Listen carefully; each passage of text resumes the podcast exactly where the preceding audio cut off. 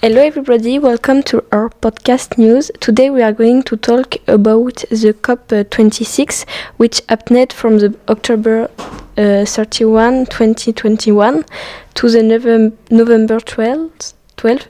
That's why I call a dear friend from Glasgow. Hello, Mrs. Lottie. Is the weather good there? No, it's not. But, anyways, I'm in Glasgow where the COP26 is taking place. There is a lot of people, journalists, a lot of people are waiting for the arrival of the president. Okay, thank you. Then I decided to invite professional of the COP. He was there for the first COP in Rio de Janeiro. Good morning, Antonia and uh, Clavi. Good morning. Uh, so, Rugli speaking, what is the COP uh, 21?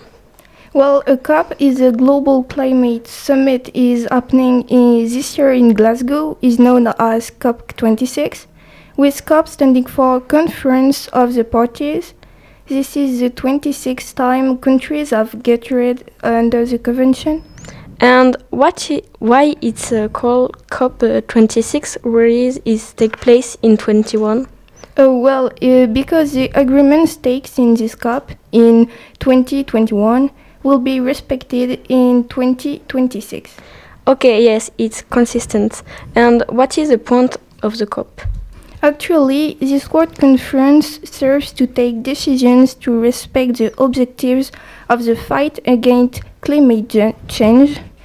Um, 50 countries submit, attend, and contribute to the COP.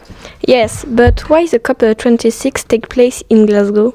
Glasgow, in the south of Scotland, is the biggest and busiest city in Scotland and the third largest city of the United Kingdom, behind London and Birmingham.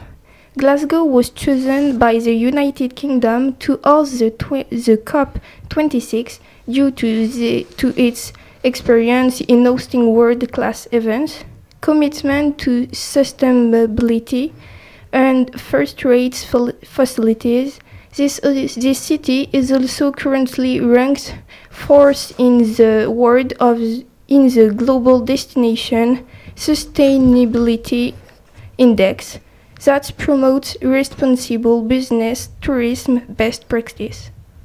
Clairvy, could one uh, of you tell me what agreements reach, reached at COP26?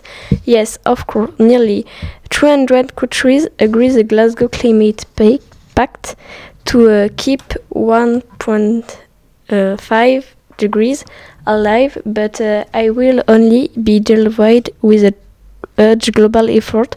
Firstly, cutting methane emission by 30% by the year um, 2030 to achieve net zero by 2050. All countries agreed to revisit and strengthen their current emission target to uh, 2030 CNO as nationality determined contribution in uh, 2022.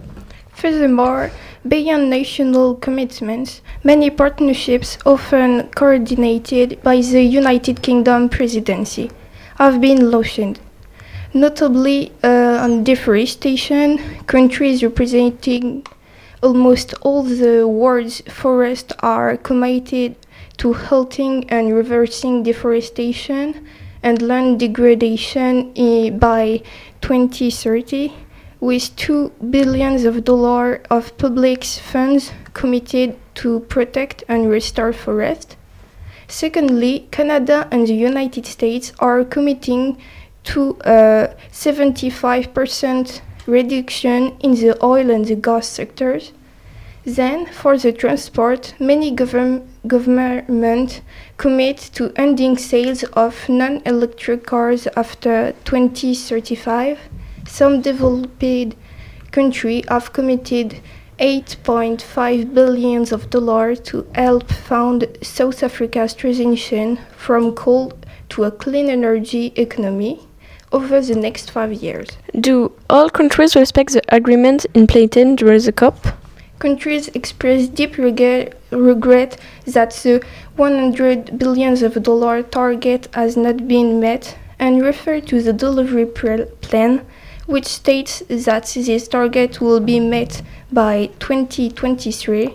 A specific work program is launched to define a new quantified target for climate finance.